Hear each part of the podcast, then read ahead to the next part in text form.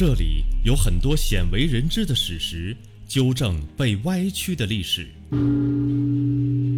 古人的成败与功过，留给我们很多可以汲取的智慧和营养。轻松幽默的故事，让你越听越过瘾。通过历史，可以知兴亡，明进退，拓展你的眼界与胸怀。有趣的、让人睡不着的中国史。汉武帝全歼匈奴的大好机会，被一个低级错误给毁了。西汉刚建立，就遇到匈奴这个大灾星。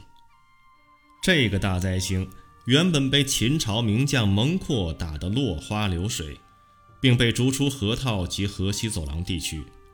但他们却趁楚汉相争打得不可开交、无暇顾及之机强大起来。西汉建立后，无数次进攻西汉边地，对西汉政权构成了强大威胁，甚至还差一点要了汉高祖刘邦的命。公元前两百年，汉高祖御驾亲征，率军三十二万讨伐叛将韩王信，刘邦和他的前锋部队却在白登山那儿。被匈奴的莫顿单于的四十万大军围得水泄不通，若不是谋士陈平出了个不是招的招，重金买通单于的老婆，被包围七天之久的刘邦老命就没了。白登之围后，西汉王朝意识到与其硬怼就是自找麻烦，甚至是找死，不得不委曲求全，把宗室之女嫁过去和亲，而且每年孝敬这个女婿大批财物。以换取边地安宁，这些财物包括棉絮、丝绸、粮食和酒。老丈人每年孝敬女婿大量财物，否则就不得安宁。这不是笑话，这是实实在在的屈辱。时间的车轮转得飞快，很快转过汉文帝和汉景帝时期，转到了汉武帝刘彻面前。公元前一百三十五年，也就是建元六年，匈奴又一次派人来到汉朝，请求和亲。血性男儿汉武帝想结束这种屈辱，但又不好擅自做主，便交由朝臣讨论。将军大行令王辉率先发言。王辉是燕地人，之前多次出任边陲官吏，对匈奴的情况非常熟悉，所以他最有发言权。他说了，根据以往的情况来看，咱们与匈奴和亲虽然有一定作用，但管不了几年，匈奴就会背信弃义，依然与我为敌，甚至是变本加厉。这已经形成了一种恶性循环，所以微臣认为这种策略必须放弃，不能再让匈奴牵着鼻子走。咱们应该发兵攻打，把他打疼打残，最好是打死。王辉的发言很合汉武帝的意思，但马上遭到御史大夫韩安国的反对。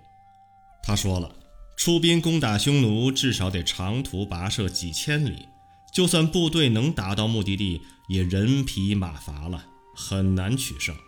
如今匈奴兵强马壮，运动起来如群鸟飞翔，来无影去无踪。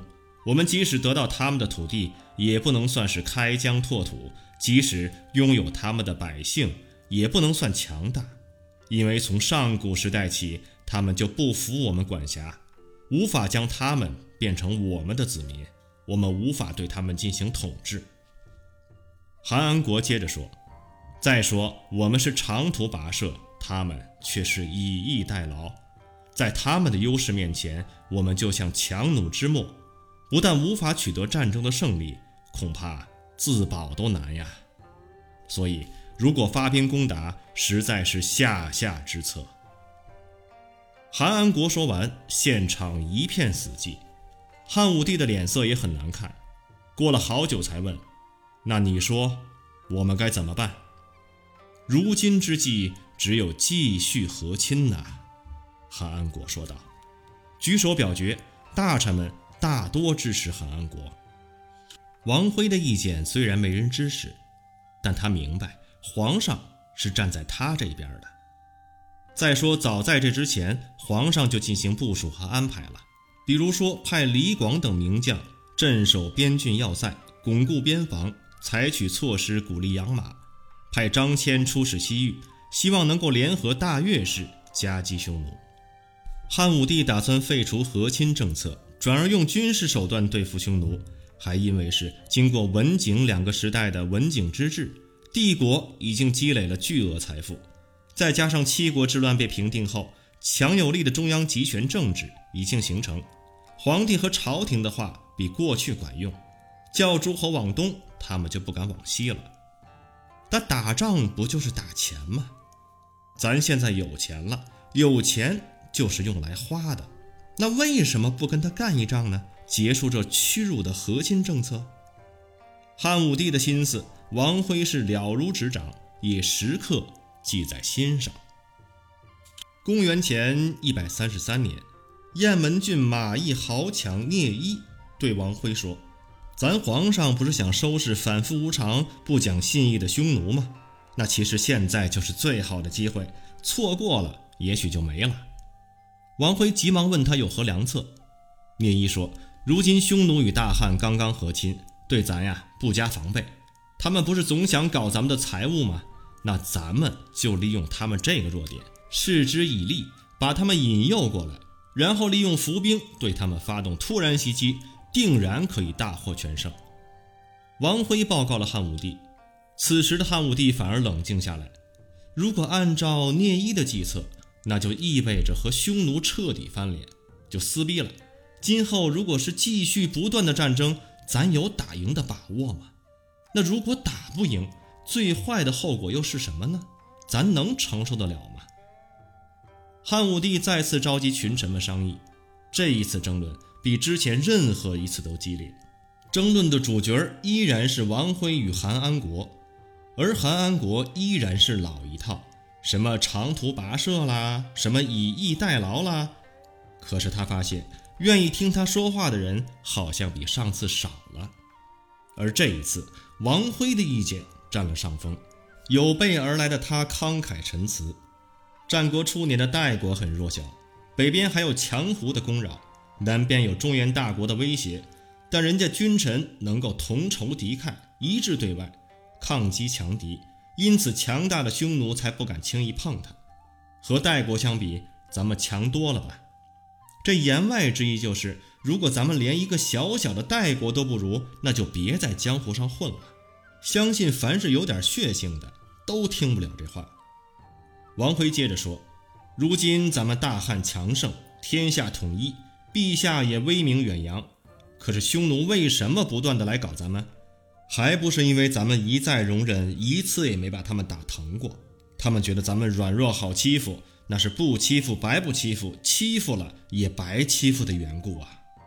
好像一个坏人，既然犯罪成本很低。”甚至没有成本，那他何乐而不为呢？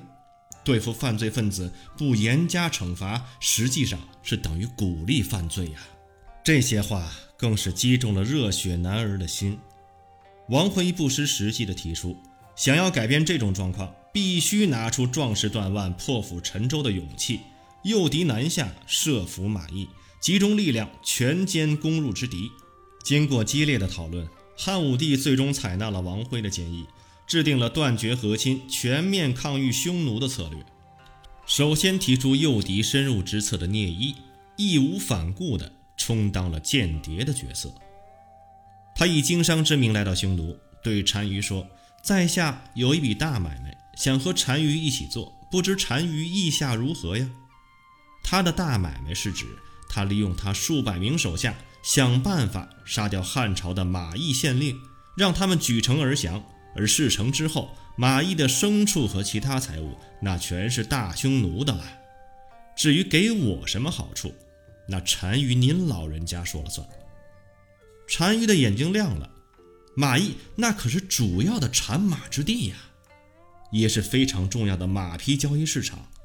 汉朝建立之初，咱祖先就跟他们争过，和他们大打了一仗，可惜没打得过刘邦。马邑是先得后失。咱一直咽不下这口气，做梦都想把它重新夺回来呢。按照聂一的主意，马邑简直是唾手可得嘛。那个地方可以说是富得流油啊，这买卖当然干得过啊。至于邓一要求率军去接应，理所当然了，否则汉军追来，他们就没命了。所以不但应该率兵去接应，那人少了还不行，那么多牲畜和财物得一次性弄回来呀。如果还能顺便掠夺一些人口，那是再好不过了。那人口也是财富呀。可能各位要问了。这单于怎么这么好骗呀？其实不难理解，每个人都有缺点，他的缺点那就是贪。如果说恋爱中的女人最傻的话，那么一个人一旦起了贪念，基本上就是无药可救了。于是单于是亲率十万大军，到了今天的山西左云那个地方先驻扎下来，然后派人随聂一进入马邑，待马邑县令被杀，然后进兵。这边的行动步骤早就想好了。聂一返回马邑，秘密会见马邑县令，按照之前的计划，杀死了一名囚犯，把他首级挂在城门上，告诉匈奴人马邑县令的脑袋砍下来了，马邑已经被控制，就等大军来掠夺了。这件事儿当然是瞒着匈奴使者干的，使者还以为那颗脑袋真的是马邑县令的呢，赶紧屁颠儿屁颠儿的回去报告。单于听后是哈哈大笑，立刻率军朝马邑进攻。因为是骑兵，匈奴人行动很快，但是在距马邑一百多里的地方，单于觉得不太对劲儿了。为毛沿途这么多牲畜，马牛羊什么都有，而且漫山遍野都是，放牧的人却一个都不在呢，这不科学呀！这里边一定有问题。为了证实他的怀疑。单于下令攻打汉朝一个边防小亭，抓了当地一个小官，跟他说：“给老子好好交代，你们汉朝到底在搞什么鬼？”碰巧他抓到的是个怕死鬼。单于啊，您赶紧退兵吧，晚了就来不及了。汉军在马邑设了埋伏，要把你们一网打尽呢。单于听后大惊，紧接着就是大喜：“哎呀，真是天不亡我呀！”这个汉朝的小官是上天赐给我的吉祥物呀，不但不能怪罪这个小官，反而封他为天王。然后他们就撤兵了。匈奴人这一撤，可把汉军给害苦了。当时王辉和财官将军李希率领的三万人马已经出郡，忽然得到报告说匈奴突然退兵，原因不明。王辉是大吃一惊。很显然，消息被走漏了，是按原计划继续行军还是退兵呢？如果继续行军，就会遭遇匈奴的主力，那可是十万精兵啊！咱这三万人马还不够给他塞牙缝的呢。王辉这么一合计，这个仗显然是打不得，王辉不得不退兵。这次行动，汉武帝动用了三十二万大军，志在一口吃掉匈奴人。谁也没想到会是这个结果，是匈奴人太狡猾吗？当然不是。与其说匈奴人狡猾，不如说汉军太愚蠢了。很显然，那些漫山遍野的牲畜是汉军有意撒的诱饵。匈奴人看到那些诱饵，确实也曾忘乎所以。然而汉军的安排如此精心，竟然没有一个人想到，看似精心安排的后面，其实有一个大漏洞啊！这一个个身经百战的将军，怎么没有一个人想到牲畜是需要人来管理的？他们安排了满山遍野的牲畜，却不安排一个放牧人，这不是明明白白的告诉对方，这是个陷阱，千万别往里边跳。早知如此，还不如不撒那些诱饵呢。这就好像一个演员表演的太过，反而容易弄巧成拙。马邑之谋的失败。也让汉武帝明白了一个道理：汉匈边地长达万里，防不胜防。与其消极防御，不如主动出击，进攻才是最好的防御。经过多年的准备，公元前一百一十九年，汉武帝主动出击的蓝图终于变成了行动，命令卫青和霍去病远征漠北，找到了匈奴主力，狠狠地收拾一顿，打得匈奴被迫向西北迁徙。之后十多年，再无能力南下搞事情了。好了，各位听众朋友，今天的有趣的让人睡不着的中国史就为您播送到这儿，是由战丁丁为您播讲的。如果您喜欢，欢迎收藏转发，谢谢各位，咱们下期再见。